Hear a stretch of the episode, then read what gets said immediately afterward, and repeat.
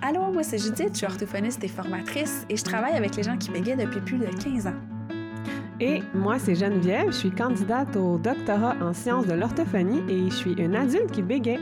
Vous écoutez Je, Je, Je suis un podcast, un espace pour parler du bégaiement sous toutes ses formes, sans tabou et dans le plaisir.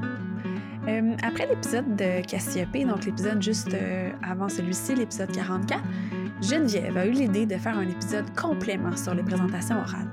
Et oui, parce que effectivement, on a abordé le sujet des présentations avec Cassiope et on sait que pour beaucoup de gens qui bégayent ou non, les présentations peuvent être tout un défi. Je, je, je suis un podcast créé par l'association Bégaiement Communication, une association pour les adultes qui bégayent. Rendez-vous au abcbégaiement.org, ORG, pour connaître les services, les ressources et les activités de l'ABC. Suivez-nous sur Instagram ou Facebook sous le nom ABC Bégaiement. Bonne écoute! Merci d'être là et de nous suivre. Ah, comme c'était le fun de parler avec Cassiope. Mais en, je l'aime full. Mm. On, on, voulait maintenant vous partager quelques ressources sur les présentations orales pour les personnes euh, qui bégaient. Euh, D'abord, il y a un article, c'est c'est en anglais, mais c'est un article qui est très bon. Euh, je ne sais pas si je prononce bien son nom de euh, Carl Herder. oui, c'est ça. Oui, oui. euh, qui travaille, qui est orthophoniste, qui travaille à l'American Institute for Stuttering. Euh, L'article est accessible en ligne. On va le mettre dans les références. Euh, donc, c'est un article sur euh, des conseils pour les élèves qui bégaient. Puis son premier conseil, en fait, c'est exactement ce que Cassiope nous a partagé. Donc, c'est premièrement parler à votre professeur Mm-hmm. parce que ça va ben, permettre aux professeurs de comprendre. Il y a des professeurs qui savent pas ce que le bégaiement c'est, qui peuvent avoir des préjugés euh, inconscients, qui s'en rendent pas compte, puis qui vont penser peut-être que c'est dû à une mauvaise préparation. Euh, donc, de lui en parler, ça, ça, ça peut vraiment euh, aider.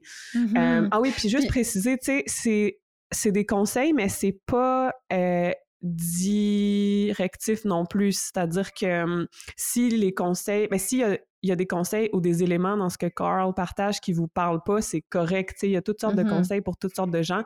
Comme, euh, comme Judith et moi, euh, on parlait plus tôt. Ben, en, euh, en fait, je veux dire que ce, cette précision vient de Judith et non de moi. Mais, mais oui, c'est ça, il n'y a pas de recette. Puis, tu sais, par rapport au, au prof, là, dans le fond, oui, l'élève peut parler au prof directement, mais des fois, les gens sont. Ah, moi, j'en ai des jeunes qui oh, sont pas sûrs nécessairement. Mais moi, j'appelle toujours les professeurs. J'encourage vraiment les orthophonistes à appeler les professeurs au primaire, même au secondaire, puis de leur expliquer la- la- le bégaiement. Puis, euh, je donne souvent aussi le document de Sarah Hervé qui est en ligne. Aussi, on va mettre le lien là, pour euh, si vous voulez aller le retrouver. Le bégaiement expliqué à ma classe, qui est une infographie magnifique. Mhm. Euh, c'est super bien fait, c'est sa sœur qui a fait le graphisme. C'est super intéressant, informatif, clair, concis. Puis c'est ça, je parle au professeur pour lui, ex- pour lui expliquer le, le bégaiement. Puis des conseils aussi de, de, de base, de- de- d'attendre, Ouais. de, de, de voir le bégaiement comme quelque chose qui est, qui est là, c'est tout. Il y a- de manière neutre, il n'y a rien de négatif à ça. Là. Tu sais, la personne bégaye, là, donc tu lui laisses le temps de parler. Ou tu, puis- ou tu peux aussi, c'est ça, puis je vais juste dire ça rapidement, puis je vais te laisser continuer la liste de, de Carl, mais tu sais, il y a des belles équipes qui peuvent se créer entre les jeunes puis les profs. Quand, Mhm. après, moi, que j'en ai parlé au prof, là, ah là, le prof a comme ah, je comprends maintenant. Puis là, il peut même aller demander à l'élève. J'ai parlé avec Judith, j'ai parlé avec ton orthophoniste. Puis là, euh, euh, qu'est-ce que tu aimerais qu'on fasse? Qu'est-ce que j'aimerais que je, fasse dans la classe pour t'aider? Puis il y a même des, profs qui ont des codes un peu, puis euh, ou des, vraiment des, choses que, que l'élève décide de- d'a- d'avoir. C'est lui qui décide ou elle qui décide qu'est-ce que euh, qu'est-ce que le prof peut faire pour, euh, pour l'aider s'il y a lieu, parce qu'il y en a qui, qui ont pas, qui, qui veulent pas non plus. Mais pour ceux qui, qui désirent, ça peut faire vraiment des belles équipes, puis des, enfants qui se sentent plus confiants dans leur classe, qui sentent que leur professeur est plus à l'écoute, qui, est vraiment un allié euh, d'eux ou d'elles. Donc ça, c'est très fort. Mm. Oui, de, de, de, transmettre les connaissances sur le bégaiement puis sur les attitudes à avoir aux professeurs, c'est empouvoirant. Puis ce que tu dis, c'est tellement beau, je trouve, parce que quand l'élève est en mesure de décider ce qui lui mm-hmm. convient, c'est tellement... Ça permet de mieux se connaître, de mieux respecter ses propres euh, limites aussi. Je me rappelle qu'en sixième année, j'avais ces codes-là avec ma professeure, puis je m'en souvenais même plus. Donc, c'est ah toi hein? qui, qui, me rappelle ça. Ouais, euh, elle nous faisait lire à voix haute, puis j'avais parlé du bégaiement euh, avec elle. Puis elle, m'avait dit Est-ce que tu veux me faire signe quand je te fais lire, puis tu bloques sur un mot, puis je vais pouvoir euh, le dire à ta place? Je sais pas à quel point c'était aidant finalement, mais je me souviens, oh, tu sais, c'est, euh, c'est discutable. mais je me souviens que je m'étais sentie euh, que j'avais le contrôle sur la situation d'une certaine fa- façon, puis que ça m'avait fait du bien. Même si euh, la stratégie n'était pas la meilleure. Mais bref. Mais encore là, tu sais, c'est ça, ça a à voir avec l'élève. Si l'élève a envie de ça, puis ça l'aiderait pour vrai, Exactement, pourquoi pas? C'est sûr que le conseil général, ça va être laisser l'élève parler. Puis on, aussi, c'est de gérer le reste de la classe pour que ça soit tout le monde, on se laisse le tour de parole. On respecte les tours de parole de chacun, tu sais, que ça soit vraiment une, valeur de la classe. Mais là, si c'est ça, ça, ça, se pourrait, tu sais, mais j'avoue que ce serait pas le conseil premier que je, donnerais au prof de dire ben, Mais en tout cas, ce qu'on veut, mettre comme message, c'est vraiment d'aller selon les besoins de l'élève. Puis il y a mm-hmm. même des élèves, des fois, qui vont dire Ah, moi, je veux pas que tu l'appelles la prof. Puis je suis comme. Oui, ben oui, c'est ça, puis c'est correct. C'est ça, c'est ça. Je dis, c'est correct. Puis j'explique pourquoi je l'appellerai. Puis des fois, ils sont comme Ah, je suis pas prêt. Parfait, je l'appellerai pas. Mm-hmm, c'est la personne qui décide, tu quand même. Mais là, c'est sûr que on peut quand même donner les conseils avec le document de Sarah Hervé, comme on a parlé. Mais vraiment de respecter ce que l'élève, ce que notre jeune dit, là. Vraiment, là. Ouais, puis même si le jeune ou la jeune refuse, ben, elle sait que la possibilité est là. Mm-hmm. Puis qu'on peut agir sur des facteurs externes, tu sais, mm-hmm. comme le professeur. Puis après quelques semaines, des fois, les gens vont dire OK, là, ça va, tu peux l'appeler. Mm -hmm. Fait que il n'y a rien de caché, hein. C'est ça, pour avoir la belle alliance thérapeutique, il n'y a rien de caché. Moi, je suis pas là pour je vais parler à ta professeure dans ton dos. Tu sais, c'est pas ça ouais, tout. Fait en tout cas, bref, tout ça pour euh, clore là, euh, que de parler au professeur, là, c'est vraiment quelque chose qui peut être très, très euh, positif. Mm-hmm. Deuxième conseil, parler aux autres euh, élèves. Euh, et donc, euh, parler aux professeurs et aux autres élèves, ça implique d'annoncer son bégaiement. Carl Herder donne quelques conseils rapides sur ça. il dit que une des clés, c'est d'être affirmatif, donc de s'affirmer quand on le fait, de ne pas être dans une attitude où on s'excuse, mais dans une attitude où on, où on s'affirme et d'être précis. Mmh. Donc, il dit, par exemple, euh, on peut dire euh, en passant, euh, vous remarquerez peut-être que je bégayais. Donc, si vous m'entendez bloquer sur un mot, wow, j'ai aimé ce bégaiement. si vous m'entendez bloquer sur un mot, c'est seulement un blocage de bégaiement. le mot va sortir éventuellement. Là, je traduis au fur et à mesure. Mmh ben, c'est bon, c'est vraiment bon. Euh, puis de trouver une façon qu'on est confortable, qu'on est à l'aise euh, de le dire, qui nous ressemble, qui correspond euh, à notre personnalité. il conseille aussi de se préparer. Donc, il y a des gens que ça peut aider de se préparer, de savoir ce que je vais dire, comment je vais le dire. Il y a d'autres personnes qui sont plus à l'aise quand ils improvisent un peu plus, puis c'est correct mm-hmm. aussi. Oui, tout à fait. En lien avec se préparer, ben, de répéter aussi. de, quand on pratique deux ou trois fois, on est comme on a plus d'espace euh, dans notre tête pour euh, quand on bégaye plutôt que de réfléchir à comment qu'on dit les choses. Mm-hmm. Le dernier point de son article, c'est euh, très important, c'est lorsque la présentation est terminée, peu importe comment ça s'est passé, peu importe comment on se sent après, peu importe si on est satisfait du résultat ou non, on se félicite. Mm-hmm. on, se, on se dit bra, bravo, tu l'as fait, puis on termine sur une bonne note. Puis ça, c'est vraiment important pour la suite, en fait, pour nos prochaines euh, expériences de présentation. Euh, c'est important de finir sur une bonne note pour essayer de briser le cercle vicieux de la crainte de faire des présentations. Mm-hmm. Puis c'est d'avoir un discours réaliste, de dire euh, OK, c'est vrai, peut-être j'ai bégayé sur ces mots-là, suis moins content, contente de ça. OK. Mais c'est vrai que j'ai dit ce que je voulais dire. J'ai quand même, euh, j'ai regardé, je sais pas, si on parle de contact visuel, j'ai regardé euh, davantage devant moi. Euh, j'ai eu du, tu sais, mon sujet, j'étais intéressée à parler de ça. Puis je pense que les gens vont, vont, vont en vouloir en, savoir plus sur mon sujet. Donc j'ai intéressé les gens tous ces aspects-là sont tellement. Tu sais, l'exposé, c'est pas juste la fluidité. Hein? Tu sais, souvent, c'est ça, moi, j'entends en clinique, là, j'ai bégayé, ben, je suis pas content, ça a été de la merde. Mmh. L'exposé, c'est pas bon. Mais de nuancer un petit peu, là, de revoir ça plus en termes de, de termes de gris, je dis souvent ça, c'est pas tout noir, tout blanc, c'est plus en termes de gris. Oui, il y a des choses que je suis moins content ou je suis moins satisfaite ou satisfait, mais c'est vrai qu'il y a ça, ça, ça, ça, ça, par exemple, que j'ai fait. Sais. Puis, OK, ben oui, bravo, ou je l'ai fait. Tu sais, de, de, de c'est ça, de, de, se donner ce, Ouais, de recadrer ce qui s'est passé, en fait. ouais, avec, la, ouais, avec un discours réaliste. Mm-hmm. fait que ça permet justement de partir avec une, un ressenti qui peut être un peu moins euh, négatif. Parce que souvent, c'est ça, on va voir juste mais souvent, ce que j'entends en clinique, c'est que la personne va juste voir en lien avec sa fluidité. C'est bon ou c'est pas bon, mais c'est beaucoup plus large que ça, là, une présentation, là, tu sais. Euh, puis comme on se disait aussi, des fois, il y a du, il peut y avoir du bégaiement, mais ça n'empêche rien que la personne est intéressante à écouter, elle est éloquente. Euh, la personne a utilisé les mots qui étaient justes, par exemple. Oui, il y a eu du bégaiement, mais c'était les mots justes. Mais ça, ça a, ça a une mm-hmm. valeur, ça, tu sais. Puis on peut être très intéressant à écouter euh, puis il y a du bégaiement. Tu sais, ça n'a rien à ben voir avec. Moi, je trouve que je suis très intéressante à écouter. Ben, tellement, tellement. comme, tu sais, tous les gens qu'on soit au podcast, euh, euh, tous les gens qu'on peut voir aussi dans les vidéos de l'ABC, entre autres sur le site Internet, c'est ça, c'est de voir que c'est intéressant d'écouter la personne. Il n'y a pas juste le bégaiement, mm-hmm. tu sais. Fait que ça, c'est un point, là, fait que c'est ça, qui est intéressant à noter dans, dans J'ajouterais que le bégaiement peut être quelque chose qui ajoute à la présentation.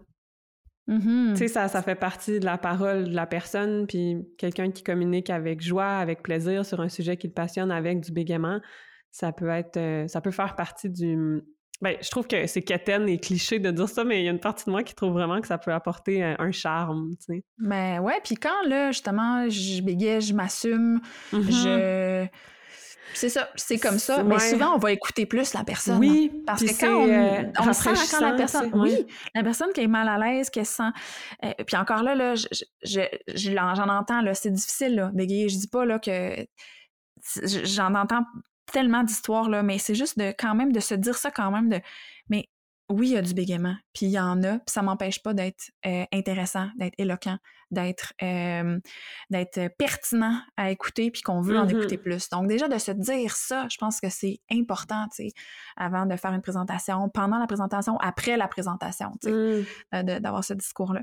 Puis le dernier truc qu'on voulait dire, c'est souvent on entend, même Cassiope nous en avait parlé aussi, que les gens qui bégayent souvent vont se dire, mais euh, je suis pas. Euh, c'est super stressant, euh, une présentation orale, puis je suis la seule personne à être stressée à ce point-là. Mmh puis c'est pas vrai. Tu sais, je veux dire. puis là, c'est ça. Là, je vais donner un exemple de, mon chum.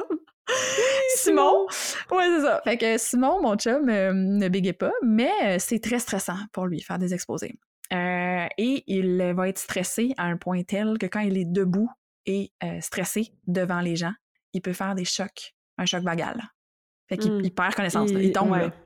Ah, et puis il s'est déjà pété les dents, les dents là, de six pieds de haut, là, paf, il s'est pété les dents. Mmh. Euh, c'est, c'est, ouais, c'est, c'est quand même dangereux, mais je voulais dire que. Euh, ben oui, mais c'est quand même, c'est, c'est, quand même sérieux, là. Mmh mais tout ça pour dire qu'il est arrivé des, des moments qu'il devait présenter au travail, dont une fois précise, qui était. Mon, mon chum travaille dans le domaine du vélo, là, puis il y avait. Euh, une présentation dans une espèce de scène là avec des vélos à côté de lui là qui étaient euh, cordés là en bon français là en bon québécois cordés puis il parlait devant les directeurs les employés là tout le monde là il a commencé sa présentation et là, chancelant, et là, il a perdu connaissance. Et il est tombé mmh. comme, comme dans un jeu de quilles là, sur les vélos. Puis les Mm. vélos ont tous tombé, tu sais. à ça. Fait c'est vraiment pas nice, là, comme. Mm, vraiment pas cool comme c'est situation, mais- difficile. Tu sais, c'est- fait que c'est ça, il a perdu compte. Là, tout le monde capotait, tu sais, dans, dans, dans, dans la- la- l'usine, là, dans, où il, il travaillait. Puis une autre fois aussi, c'est arrivé qu'il a perdu connaissance. Mais là, cette fois-là, je pense qu'il était assis autour d'une table avec... euh, c'était un autre milieu de travail. Puis, mais il est super compétent à sa job, là, c'est ça. Là, C'est ça, Mhm. c'est un, un ingénieur là, tellement qualifié, c'est ça, tu sais.